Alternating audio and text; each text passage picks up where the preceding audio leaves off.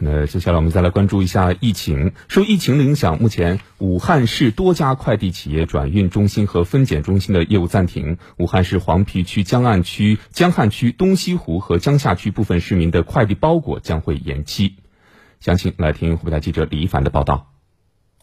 根据湖北省新冠肺炎疫情防控区域管理细则。按照疫情风险等级，对全省疫情防控重点区域划分为封闭区、管控区和防范区。根据细则要求，目前武汉市多家快递暂停了部分区域的快递业务。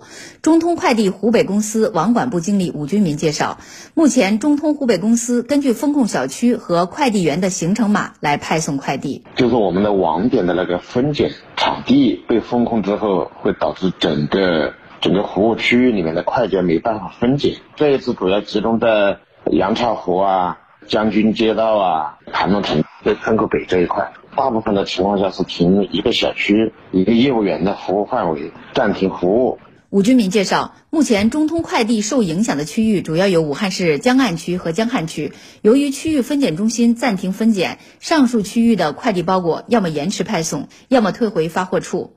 湖北圆通速递有限公司总经理助理王兴成介绍，圆通全网最大的转运中心之一武汉市转运中心设在黄陂区，该转运中心每天的业务处理能力为三百五十万到三百七十万件。按照疫情防控要求，该中心从八月三十号暂停业务。受此影响，圆通湖北公司在武汉转运的大部分快递延迟。我们武汉市整个这次疫情的爆发点主要在黄陂区汉沟北跟着社口。这两个地方刚好是我们湖北圆通最大的转运中心，就在黄陂区。王兴成表示，受此影响，目前圆通湖北公司的业务将减少三成。预计九月一号晚二十四时，该转运中心可以正常运转。中通快递提醒广大用户，一旦解除封闭管理，快递员将及时派送，以减少客户的损失。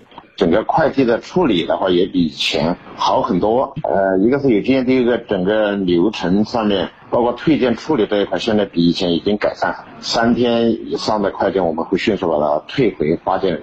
据记者了解，省内其他快递企业近期在武汉的投递都受到不同程度的影响。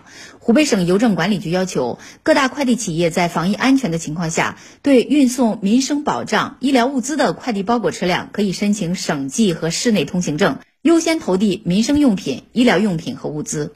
当前国内外疫情严峻复杂，湖北省部分地区发生输入关联本土疫情。为巩固来之不易的防控成果，尽快恢复正常的工作生活秩序，湖北省疾控中心再次提醒，请大家防控莫大意，在日常生活当中仍需要做好个人防护，做自己健康的第一责任人。